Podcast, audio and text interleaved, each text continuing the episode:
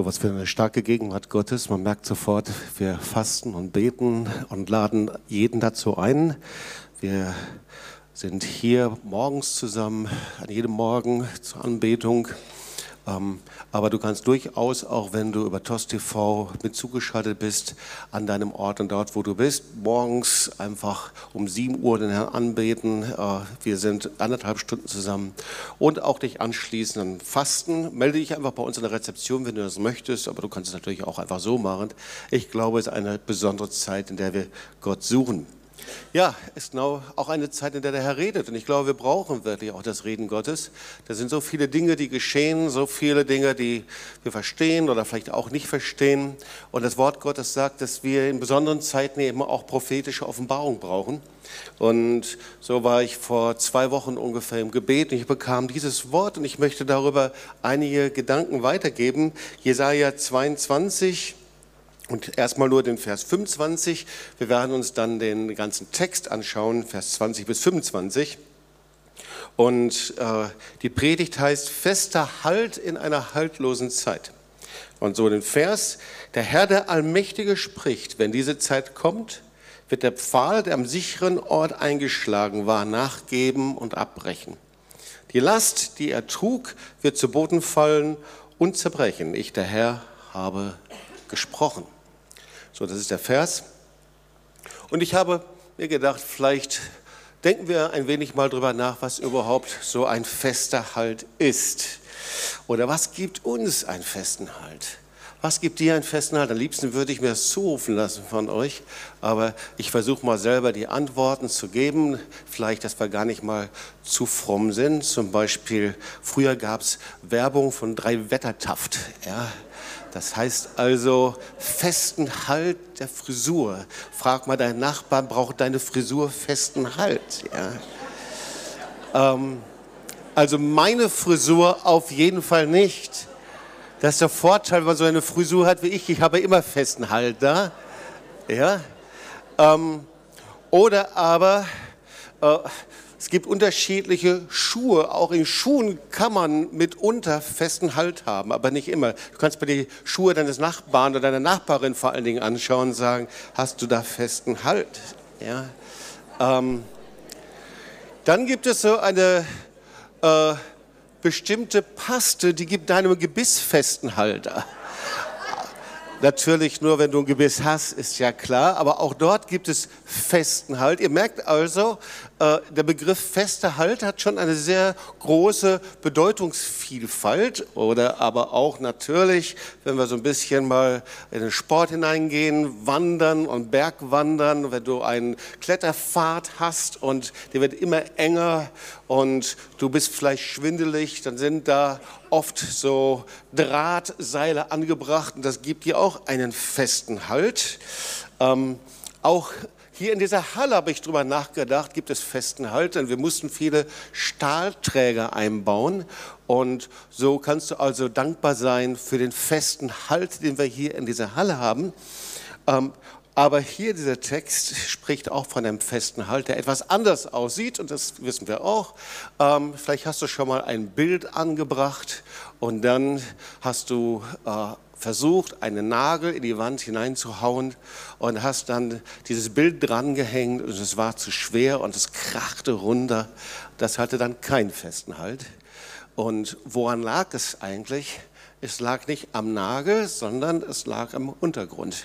Sehr wahrscheinlich war die Wand porös oder aber vielleicht hast du auch in Styropor reingehauen oder auf jeden Fall, äh, es hatte keinen festen Halt. So, um das einfach mal so ein bisschen äh, bildlich darzustellen und die Bedeutung von festen Halt ist eben äh, eigentlich immer gleich. Es ist Festigkeit, Sicherheit. Ja, also eine Sicherheit, etwas, was fest ist. Und natürlich wird das auch übertragen auf Menschen. Da wird uns das auch schon vertrauter, denn äh, wir wissen, und da gibt es auch eine tiefere Bedeutung, Menschen brauchen auch einen Halt.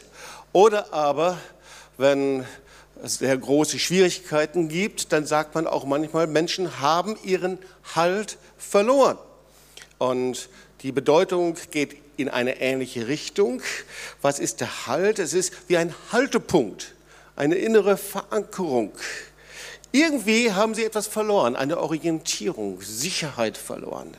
Ähm, es hat auch etwas damit zu tun mit einem Schutz verloren. Irgendwie diesen Kompass haben sie verloren und meistens sind die Auswirkungen dann ganz fatal. Menschen, die ihren Halt verloren haben, ihren inneren Halt, was sind das für Menschen? Oft eben Menschen ohne Orientierung oder oft hat es auch was mit ihrer Identität zu tun, dass sie nicht mehr wissen, wer sie sind.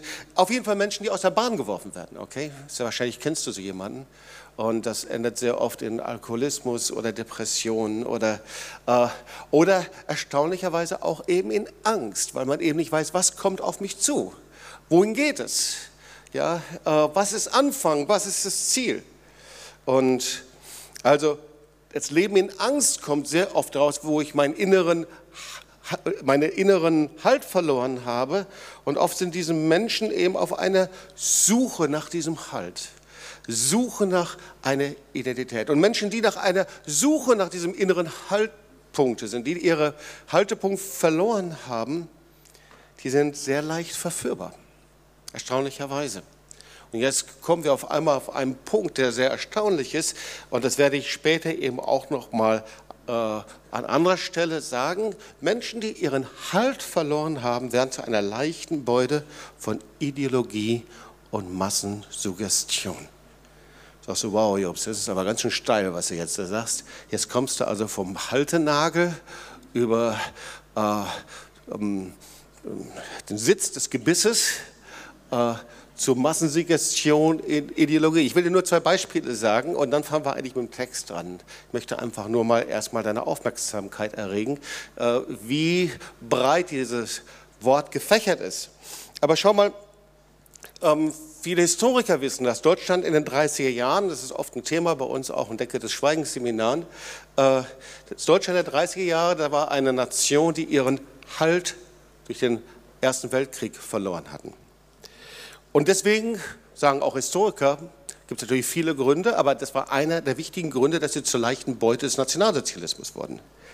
Das heißt, sie wurden gefangen durch Ideologie äh, und eben durch den Nationalsozialismus, der in sich einen Glauben trug. Darüber habe ich auch schon mal gelehrt und auch einen Aufsatz geschrieben. Das war eben nicht nur eine Ideologie, sondern es war eine gläubige Ideologie, die verbunden war mit einer Wissenschaft und übrigens auch äh, die eine Jugend, sogenannte Jugendrevolution losgezogen. Okay, ein Beispiel. Ein anderes Beispiel, etwas später, sehr viel später, Deutschland der 68er Jahre. Die hatten durch ihren Zweiten Weltkrieg, na klar, der war schon eine Zeit lang her, aber trotzdem, es war also die Nachkriegszeit, die 50er Jahre, äh, Wirtschaftsaufbau, ähm, dann die 60er Jahre, ähm, die Kinder, die hatten Vertrauen zu ihren Vätern verloren, äh, weil eben dieses Schweigen über der Nation lag, Menschen sprachen nicht über ihre Schuldverstrickung, auch ein wichtiges Thema bei der Decke des Schweigens Seminaren. Aber äh, da war eine Generation, die hatte ihren Halt verloren. Warum? Weil sie ihren Vätern nicht mehr trauen konnte. Sie wollten und konnten ihren Vätern nicht mehr trauen, ihren Traditionen und ihren Werten. Und da heraus entstand eine richtige Jugendrevolution auf der Straße, die 68er, die sehr eng übrigens verbunden war mit, mit linken Gruppen, kommunistischen Gruppen und so weiter und so weiter. Und die ganze Generation wurde zur Beute einer, man nennt das Säkularisierung, Verweltlichung, Loslösung einfach von ihren Werten. Und man merkt aus, es gibt einen Zusammenhang irgendwie. Und die Frage ist, wie passen diese ganzen Dinge zusammen? Weil ihr merkt das schon irgendwie, ich möchte was über die Phänomene dieser Zeit sagen. Ähm, und Gott sei Dank habe ich zwei Predigten Zeit. Ich werde dieser Predigt die biblische Grundlegung legen und dann der nächsten Predigt da weitermachen. Aber das ist schon interessant. Oder Millionen Menschen versammelten sich gestern, vorgestern auf der Straße. Da wird eine ganze junge Generation mobilisiert. Und irgendwie scheint auch das Thema Klima und Ökologie, so wichtig diese Themen auch sind, irgendwie auch der neue Glaube und die Ideologie dieser Zeit zu sein erstaunlich, wie davon gesprochen wird. Wenn Politiker davon sprechen, dann nicht in politischen Termen, sondern, äh, sondern sie sprechen äh, von Sündern und von Kaltherzigkeit und Warmherzigkeit und von Erziehung. Das ist richtig eigentlich religiöse äh, Vokabeln. Und die Frage ist, gibt es eine prophetische Offenbarung und Wegweisung für die Gemeinde in dieser Zeit? Gibt es sowas überhaupt? Und werden wir die richtigen Antworten haben? Wie, wie könnten wir Salz und Licht sein? Nicht so einer verkrampften, komischen Weise, sondern wo einfach, wo Gott kommen kann. So, ich werde also versuchen, da ein paar Antworten zu finden. Und ich starte äh, in dieser Predigt einfach mal mit der biblischen Grundlage. Und dann will ich versuchen, dann im Teil 2, nächsten Sonntag, ein bisschen praktischer zu werden. Aber ich bin überzeugt, dass diese Botschaft dir ganz persönlich dienen wird. Und da fangen wir mit der Geschichte Eliakims an. Vielleicht hast du schon mal von ihm gehört. Also man muss schon Bibelkenner sein. Eliakim, man kennt natürlich andere. Äh, aber vielleicht hast du schon mal von Hiskia gehört. Er lebte zur Zeit Hiskias, des König Hiskias. Und ich möchte dir zwei Verse vorlesen aus diesem Kapitel 20, Vers 20, 22. Und da steht folgendes, danach werde ich meinem Knecht Eliakim, den Sohn Hilkias, berufen. Also ein berufener Mann. Ich werde ihm dein Amtgewand umhängen und er wird deine Schärpe tragen und ich gebe deine Vollmachten in seine Hand. Er soll dann dem Volk von Jerusalem und Juda ein Vater sein, also ein, ein erstaunlicher Mann. Und damit wir das so ein bisschen im Zusammenhang verstehen und du nicht Kapitel 21 und 23 lesen musst und Kapitel 22, einfach mal ganz kurz die Situation, in der dieser Text hineingeschrieben wurde. Da ist also das assyrische Heer, Assyrien, übrigens ist heute Irak, ja, Mesopotamien, das steht vor den Mauern Jerusalems und belagert die Stadt. Und wir können dann nachlesen, dass aus der Sicht Gottes diese Belagerung dazu dienen sollte, Juda zur Umkehr von den Sünden zu bringen. Sie sollten umkehren. Gott gebrauchte diese und wollte diese Belagerung gebrauchen, diese, diese Not- und Krisensituation zur Buße zu führen. Aber das Volk reagierte, kannst du nachlesen, überhaupt nicht. Sie feierten, sie lärmten, sie lärmten und taten so, als ob nichts wäre. Das liest du in Vers 2. Und ja, gute Nachricht. Was soll dieser Lärm in der Stadt, diese ausgelassene Feiern, sagt Gott. Und natürlich, ähm, sie denken, dass sie tun, was sie tun müssen. Sie befestigen die Stadtmauer, legen Vorräte an. Vers 9, Vers 10 kannst du nachlesen. In der Mauer der Davidsstadt, da entdeckten sie viele Risse. Äh, sie stauten das Wasser. Sie erfassten statistisch alle Gebäude von Jerusalem in Listen. Übrigens, hier gibt es auch Listen, ihr Lieben. Einige Häuser mussten abgerissen werden und die Stadtmauer wurde befestigt. Und dann Vers 11b, aber dass Gott seine Hand im Spiel haben könnte, das habt ihr nicht bedacht. Ihr hattet keinen Blick für ihn, der diese Krise, das Unglück seit langem vorbereitet hatte und auch geschehen ließ. Also Gott ruft wieder zur Buße. Ja, Jerusalem, sie feiern, sie haben ihre Party, sie sind auf den Dächern, sie grillen, sie haben ihre Festle, eins nach dem anderen. Äh, die Leute, also die, das Heer, seine Heribs um Jerusalem herum. Und der Herr ruft zu Buße. An jedem Tag rief der Herr, der Herrscher der ganzen Welt, euch zum Weinen und Klagen auf. Ihr sollt euren Kopf kahl scheren, den Sack anziehen. Stattdessen jubelt und feiert ihr. Ihr schlachtet Rinder und Schafe, ihr schmaust und bechert ein Barbecue nach dem anderen, lasst uns essen und trinken, sagte, denn morgen sind wir tot. Diesen Spruch kennen wir, gell? aus dem 1. Korinther. Paulus wiederholt das. Also stattdessen sagt er, feiert ihr die Party eures Lebens. Ihr achtet nicht auf die Zeichen Gottes. Ihr lebt so, als ob nichts geschehen würde. So, das ist also die Situation. Und da kommt jetzt das Wort, worüber ich predige, dieses Gerichtswort. Und vorher gibt es also ein Wort an einem Mann, der heißt Schebner, wenn du das äh, im Kapitel 22 liest. Der war der zweite Mann nach dem König Hiskia und er lebte genauso im Geist dieser Zeit. Da hatte sich sogar schon eine Grabkammer reservieren lassen, weil er sagte, äh, ich kümmere mich einfach mal, er hatte keine Vision für die Zukunft. Und irgendwie ist dem Herrn der Kragen geplatzt und gesagt, komm Schäbner, ich setze jemand anderen ein an seiner Stadt. Und das war Eliakim. Der wird also der Nachfolger Schäbners, also ein wichtiger Mann, der Vizekönig. Und da stehen lauter gute Dinge bei denen. Wirklich. Also er war ein frommer Mann. Er hatte eine einzigartige Autorität. Da steht das sogar, er hatte den Schlüssel David in der Hand, aufzuschließen und zuzuschließen. Auf einmal erkennen wir da den Vers aus Offenbarung. Und er war wie ein Vater der Nation. Alle blickten zu ihm auf und sagten, boah, wir sind so happy. Endlich haben wir einen stabilen Mann, einen gottesfürchtigen Mann, der da ist. Er wurde von allen geachtet. Es steht sogar, er bekam einen Ehrenplatz. Seine Familie wurde geehrt und er war so jemand, auf den man sich wirklich verlassen konnte. Ein fester Halt für das Volk. Ein gut eingeschlagener Nagel. Ich will euch das nochmal lesen. Und ich will die Schlüssel des Hauses Davids auf seine, also Eliakims, Schulter legen. Dass er auftut und niemand zuschließt, dass er zuschließt und niemand auftut. Und ich will ihn als Nagel einschlagen an einen festen Ort. Und er soll einen Ehrenplatz haben in seines Vaters Haus. An ihn wird man hängen das ganze Gewicht seines Vaterhauses. Kind und Kindeskinder, alle kleinen Geräte, Trinkgeräte und allerlei Krüge. Und bis jetzt eigentlich macht die ganze Geschichte Sinn. Und dann kommt auf einmal dieser Vers, womit ich die Predigt begonnen habe, da kommt etwas, das kann man sehr schwer verstehen. Zu der Zeit spricht der Herr, soll der Nagel nachgeben, der am festen Ort steckt. Er soll abbrechen und fallen, sodass alles, was daran hing, zerbricht. Denn der Herr hat es gesagt. Auf einmal, alles hing an diesem Nagel, alles hing an diesem Mann Eliakim. Alles wurde ihm vertraut und man hat ihm alles zugetraut. Wirklich, weil er ein guter Mann war. Aber es gab einen Zeitpunkt, auf einmal brach dieser Nagel. Er brach unter das zusammen. Alle, die sich an ihn hängen, werden den Halt verlieren. Das steht da. Der fest eingeschlagene Nagel gibt nach, weil so viel da dran hängt.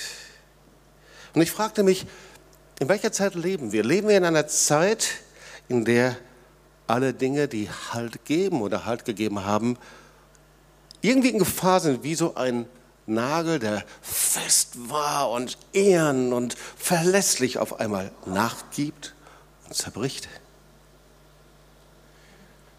Und dazu sollten wir nochmal einen Schritt zurückgehen und darüber nachdenken, was gibt eigentlich Menschen einen festen Halt? Woher kommt das? Wie hat Gott sich das gedacht? Woher kommt diese, dieser Wunsch nach Sicherheit, sich irgendwo festzuhalten? Und ich habe eine gute Botschaft, dieser Wunsch kommt von Gott. Das hat Gott in uns hineingelegt. Da brauchen wir nur in die Schöpfungsgeschichte hineinzulegen, weil die Schöpfungsgeschichte ist Gottes Modell von einer Liebesbeziehung. Na, das haben wir schon oft gehört und gelesen. Einige Verse bringe ich noch mal.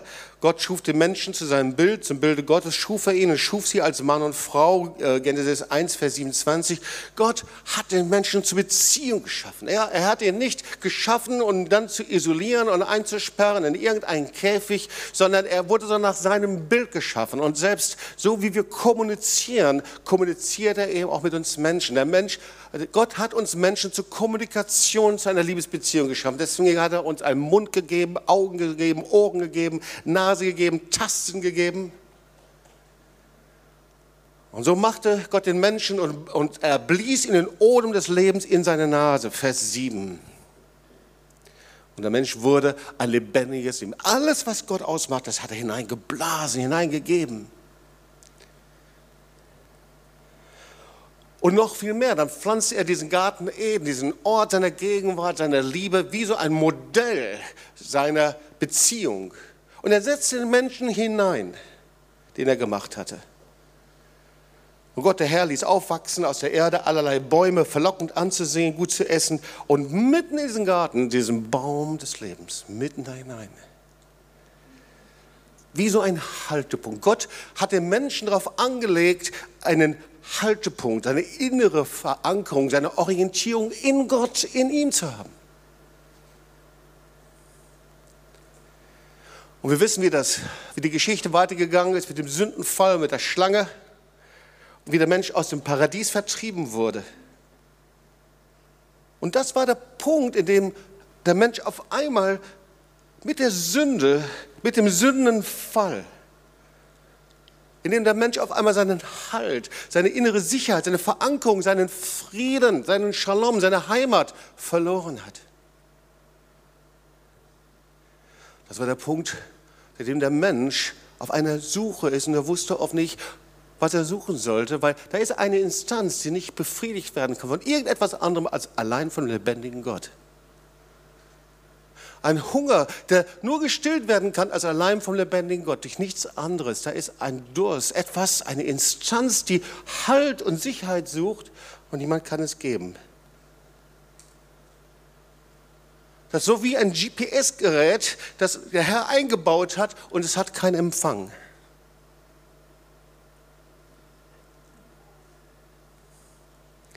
Deswegen ist der Mensch auf einer ständigen Suche. Deswegen vielleicht auch du, jemand, der dich hält, jemand, mit dem du zusammen bist, etwas, was dich festhalten kann, etwas, was dir Sinn geben kann, etwas, was dir Sicherheit geben kann, wo du Frieden bekommst. Deswegen steht in Genesis 4, Vers 14 folgendes, ich muss mich vor deinem Angesicht verbergen, sagt der Kain.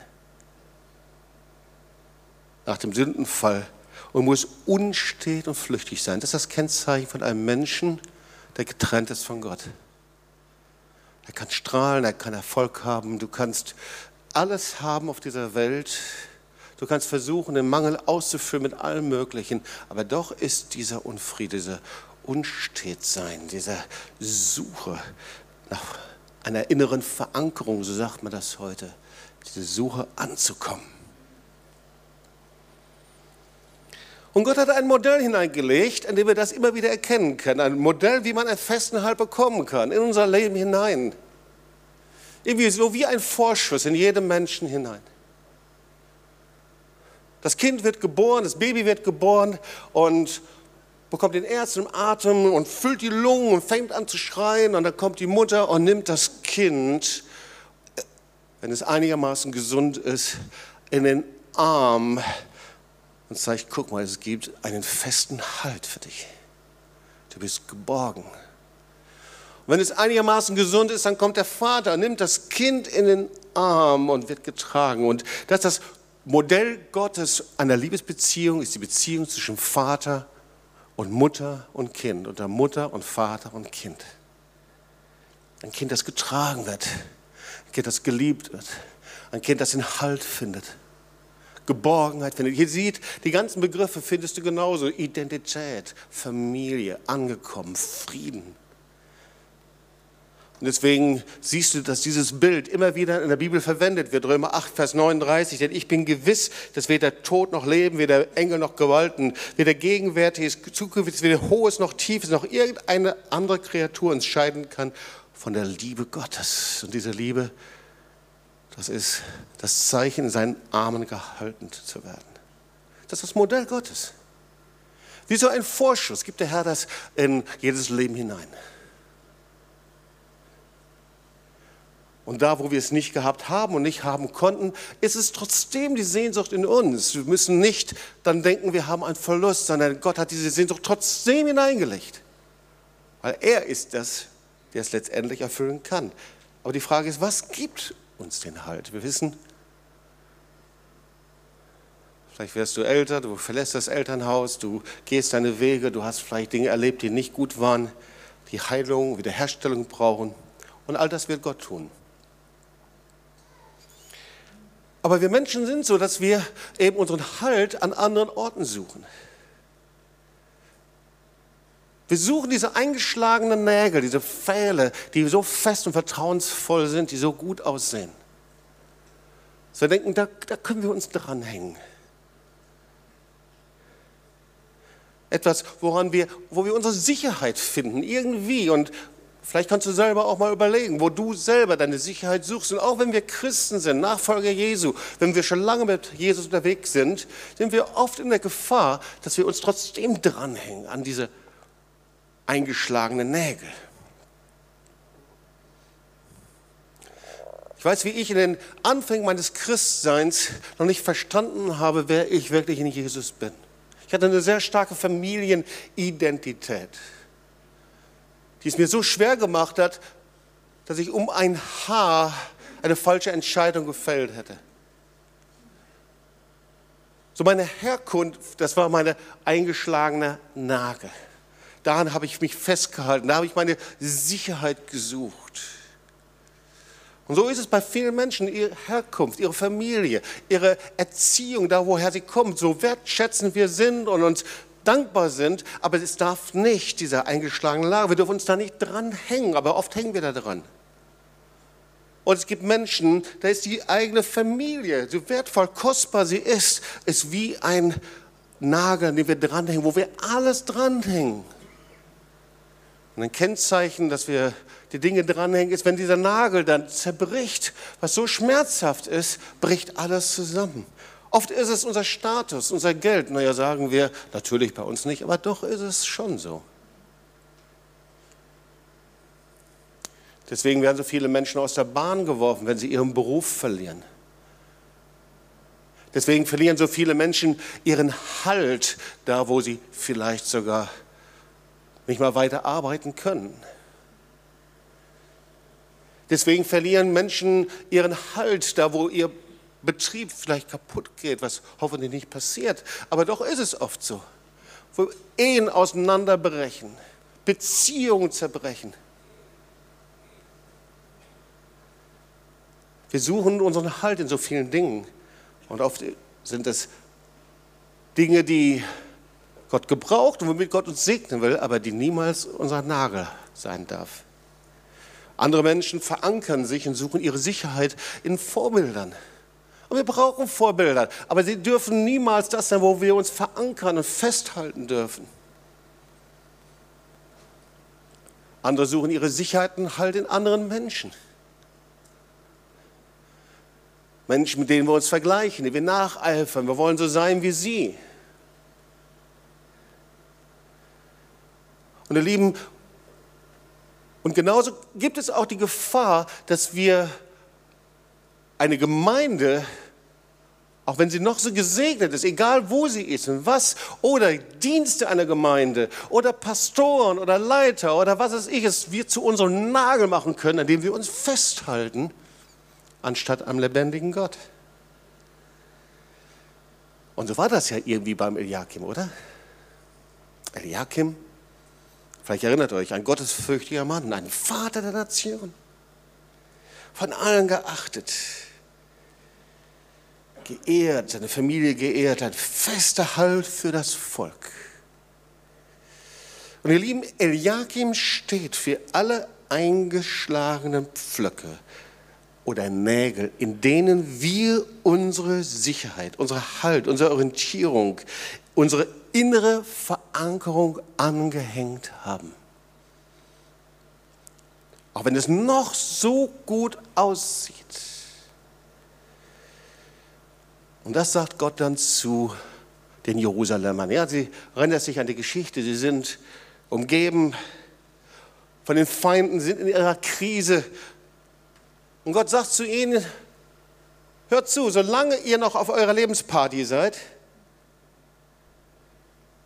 Solange ihr von einem Event zum anderen Event tingelt, von einer Familienfeier zur anderen, solange du die Zeichen der Zeit nicht erkennst und nicht aufwachst, solange du getäuscht bist, verblendet bist und über dir ein Geist des Schlafs ausgeschüttet ist, solange du auf dem rauchenden Vulkan tanzt, solange du den einzigen Halt, Sicherheit, Geborgenheit nicht alleine in mir gefunden hast, dann werde ich zulassen, dass jeder feste Nagel, egal was es ist, und alles, was an ihm aufgehängt ist, zerbricht. Vielleicht kennen wir die Geschichte vom Reich Kornbauern, ihr Lieben. Wir schauen das Neue Testament hinein, Lukas 12, 19 bis 21. Der hatte auch so einen festen Flock, so einen eingeschlagenen Nagel. Das war seine äh, rentable Alterssicherung. Was war das eigentlich? Seine Alterssicherung musste stimmen. Das war sein Flock, das war seine Zukunftsvision, dass er ja gut versorgt ist und sicher ist. So darum ging es. Und er sagte der Gleichnis und sprach, es war ein reicher Mann, Dessen Land hatte gut getragen und er dachte bei sich selbst und sprach, was soll ich tun? Ich habe nichts, wo ich meine Früchte sammle. Und er sprach, das will ich tun. Ich will meine Scheunen abbrechen und größere bauen. Ich will mich multiplizieren. Da ist doch nichts Schlimmes dran. Ja, Wachstum, Segen. Sieht doch gut aus. Ich will äh, mein Korn sammeln für mein Korn meine Güter. Hat nichts Schlechtes dran. Aber jetzt kommt folgendes, Vers 19. Und dann will ich sagen zu meiner Seele, liebe Seele, du hast einen großen Vorrat für viele Jahre, davon kannst du gut leben. Hab nun Ruhe, entspann dich, relax, isst, trink, lass die Krisen der Welt an dir vorüberziehen, sei ermutigt und leite den Rest deines Lebens als eine große Chill-Party ein. Das ist das, was hier steht. Und Gott sagte, damit bin ich absolut nicht einverstanden. Du Narr, du, du bist dumm. Diese Nacht wird man deine Seele von dir fordern. Um wem wird dann gehören, was du bereitet hast? All der Reichtum, all der Wohlstand, alles, was du vorbereitet hast, alles, was du investiert hast, alle Kraft, alle Sorge, alle Mühe, alle schlaflose Nächte, alles, was du investiert hast, ist verloren, ist over. So geht es dem, der sich Schätze sammelt und ist nicht reich bei Gott.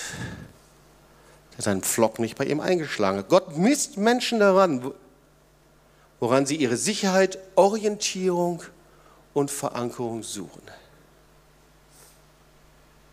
Jeder Nagel ist nur so stark und haltbar wie der Untergrund, in den er eingeschlagen wird, habe ich kurz vorher gesagt. Also Gott misst Menschen daran. Und jetzt kommen wir zum zweiten Punkt. Und Gott hat auch Israel, eben Jerusalem, daran gemessen.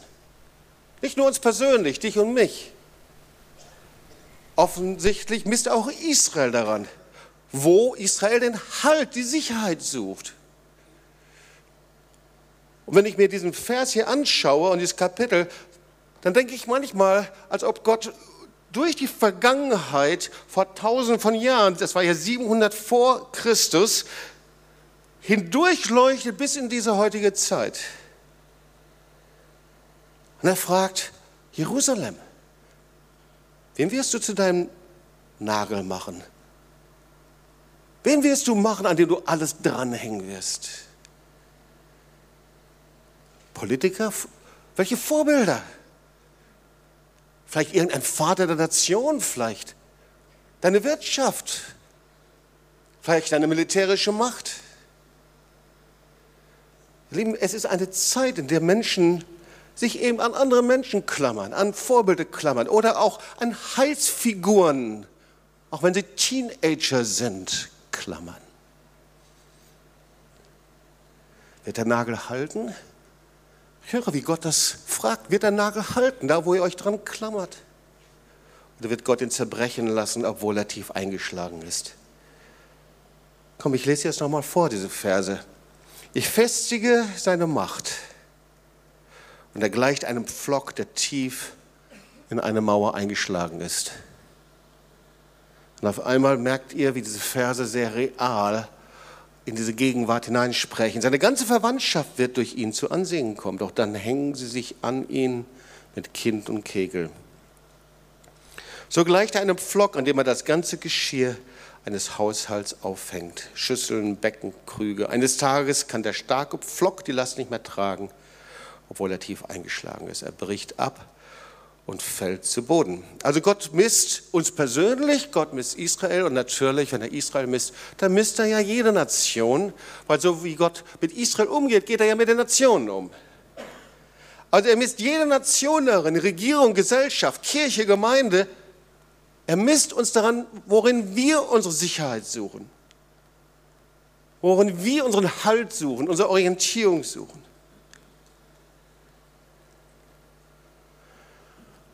Und wenn wir uns unsere Nation anschauen, würde ich sagen, bin ich sehr, sehr dankbar. Da ist ein Pflock, der ist tief in die Mauer eingeschlagen. So viele Jahre Frieden nach dem Zweiten Weltkrieg, Stabilität, Stärke, Sicherheit. Ja, natürlich gibt es viele Dinge, die man auch kritisieren kann, aber das muss man doch erstmal sehen. Religionsfreiheit, Meinungsfreiheit. Werte, die geschaffen worden sind. Wirtschaftskraft, die nicht einfach nur mies ist, sondern die ein Leben im Wohlstand ermöglicht haben. Wachstum, Leben in Familien. Da ist wirklich ein richtiger Flock fest eingeschlagen. Wie kann das denn sein, dass auf einmal dieses Wort hier wichtig wird, dass es eine Zeit gibt, in der die, der Flock die Last nicht mehr tragen kann und alles, was dran hängt, auf einmal zerbricht? alles, was stabil ist, auf einmal erschüttert wird. Das lesen wir ja schon in der Bibel. Gell? Das, es kommt eine Zeit, in der das, was fest ist, irgendwann mal erschüttert wird. Auf einmal Unsicherheiten kommen und Unstabilität und auf einmal das, was auf einmal fest war und fest galt und sicher galt, auf einmal unsicher wird. Da, wo Orientierung war, auf einmal keine Orientierung ist, wo Werte, christliche Werte waren, auf einmal keine Maßstäbe mehr sind. Passt das in diese Zeit? Irgendwie schon, oder? Und ihr Lieben, solche Zeiten, in der der Flock sich aus der Wand löst und zur Erde fällt und alles, was da dran hängt, zur Erde fällt, das ist die Zeit, in der Menschen zur leichten Beute werden von Ideologie und Massensuggestion. Ich habe es zu Beginn gesagt. Das ist die Zeit, in der Gott prüft, woran wir hängen. Ob du und ich, wir unseren Halt, Sicherheit, Orientierung alleine in Gott und in seinem Wort gefunden haben, das ist das, was Gott prüft. Woran hängen wir? Worin hast du deinen Halt? Ich möchte dir ein Wort aus Hebräer vorlesen. Darum sollen wir desto mehr achten auf das Wort, das wir hören, ja, desto mehr achten auf das Wort, das wir hören, damit wir nicht am Ziel vorbeitreiben, sagt das Wort Gottes.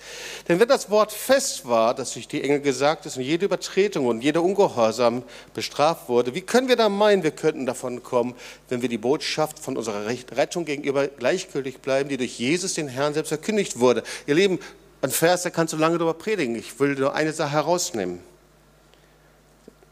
Das Wort Gottes sagt, der einzige feste Nagel, der gilt, das ist mein Wort. 2. Petrus 1, Vers 19. Umso fester haben wir das prophetische Wort und ihr tut gut daran, dass ihr darauf achtet als auf ein Licht, das erscheint an einem dunklen Ort, bis der Tag anbricht und der Morgenstern aufgeht in euren Herzen. Es gibt nur einen festen Nagel, ihr Lieben einen festen Nagel, in dem du und ich, in dem wir, in dem jeder von uns, in dem du deine ganze Existenz hängen kannst. Und das ist das prophetische Wort des lebendigen Gottes. Gott hält die Welt mit seinem Wort. 2. Samuel 22, Vers 19. Der Herr ward mein Halt. Der Herr wurde mein Halt. Die einzige Sicherheit und Kraft ist sein Wort, sein prophetisches Wort, seine Botschaft, das, was Gott sagt. Aber deswegen, ihr Lieben, müssen wir sein Wort hören können, oder? Weil er ist ja voller Liebe, voller Güte, voller Erbarmen. Er ist ein Vater, der spricht und redet. Das geht nur, wenn du hineingeboren bist in sein Reich. Ich möchte zum Schluss der Predigt dem Beispiel erzählen, dass ich auch in unserer Afterwork-Party, Afterwork-Lounge, genau, Lounge, Afterwork-Party-Lounge erzählt habe. Ab 40, also wenn du über 40 bist, darfst du kommen, unter 40 musst dir schlaue Wege überlegen zu kommen. Aber meine Urlaubslektüre war mein einer meiner ersten christlichen Bücher, ihr habt es vielleicht auch schon gelesen, von Demos Schakarian, Die glücklichsten Menschen auf Erden. Das ist der Gründer von den, äh, wie heißen sie, IVCG, glaube ich, Geschäftsleuten des vollen Evangeliums. Aber was mich bewegt hat, war so seine Geschichte. Kannst du nachlesen, kannst du auch in Clips sehen, aber Die Geschichte, seine Familie, sein, er ist Armenier und seine Familie hat den Genozid der Armenier überlebt. Und zwar folgendermaßen. Sein Großvater war wohl schon Christ, aber er war nicht getauft im Heiligen Geist. Und was passiert in dem Dorf, in dem sie in Armenien lebten, das war, dass ab und zu eben russische Siedler, die erfüllt waren im Heiligen Geist, die erweckt waren durch die Kraft des Geistes, eben in ihr Dorf hineinkamen. Und sein Großvater freute sich und er schlachtete ein Rind. Und das größte Rind, das er hatte, das hatte dummerweise ein blindes Auge. Und er wusste, okay, das Wort Gottes sagt, dass man Gott nur ein vollkommenes Opfer geben kann. Und mit blindem Auge ist ein unvollkommenes, das wollte er nicht, aber er tat es trotzdem und um das zu verstecken, hat er dem Rind den Kopf abgeschnitten und in den Sack getan und in der Stolde versteckt. Und dann kam also diese russische geisterfüllte Truppe, die erfüllt war im Heiligen Geist und sie taten das dann so über, wenn sie dann essen wollten. Und da war also dieses Rind, das war also jetzt schon geschmurgelt und geschmort und was weiß ich alles. Und sie waren gewohnt, den Heiligen Geist einzuladen und äh, in Sprachen zu singen. Und erst wenn der Heilige Geist kam, dann fingen sie an zu essen. Und so fingen sie also an, den Heiligen Geist anzubeten und, und beteten und sprachen in den Zungen und prophezeien. Ja, da ist noch Luft da oben, gell? Und da war der Leiter, ich weiß nicht, ob das der Patriarch war oder wie, sie auch, wie er auch immer hieß, auf jeden Fall, es war der Leiter dieser russischen geisterfüllten Truppe. Und sie fingen an zu prophezeien und dann auf einmal rief er, Stopp! Und der Großvater von Demos Schekarien war ziemlich verwirrt. Und dann ging also der Leiter dieser Gruppe, der ging direkt dann Hier Musik? Halleluja.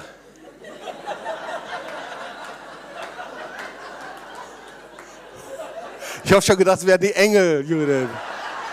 Aber da ist auch ein Engel. Gib mir mal einen Applaus hier einfach, ja.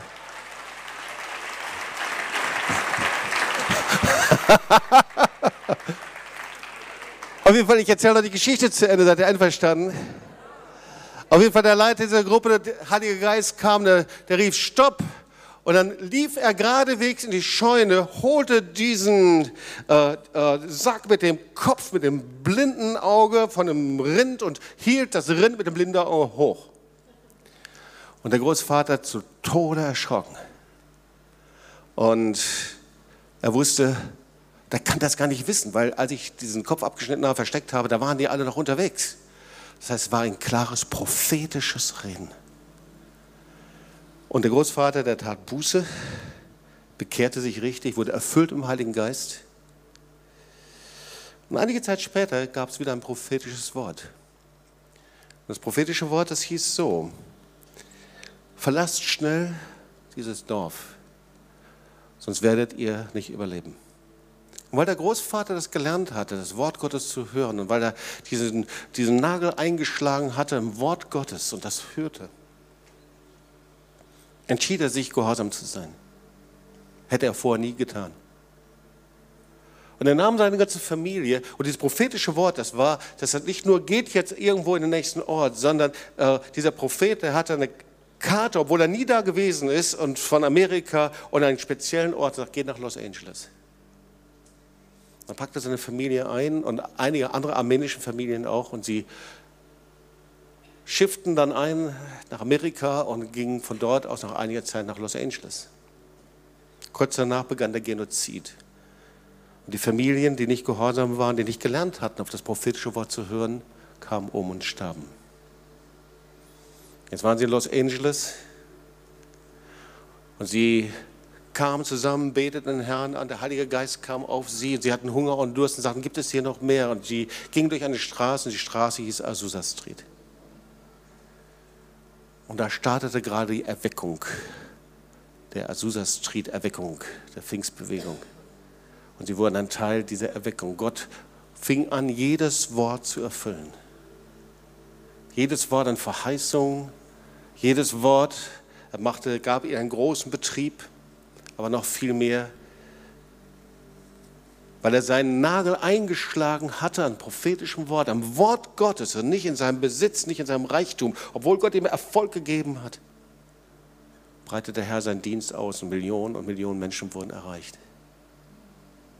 Ihr Lieben, worin haben wir unseren Nagel eingeschlagen? Worin hast du deine Sicherheit wirklich?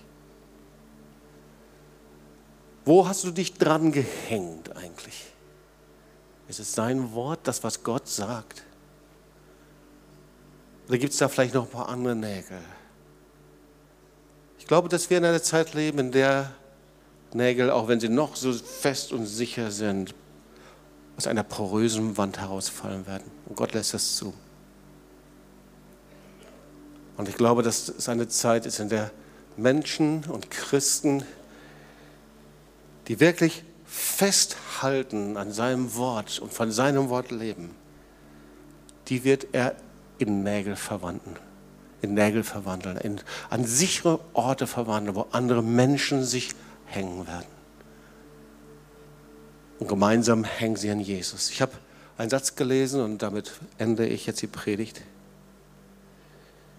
Suche keine Gemeinde, die an deinem Wohnort so nah wie möglich ist,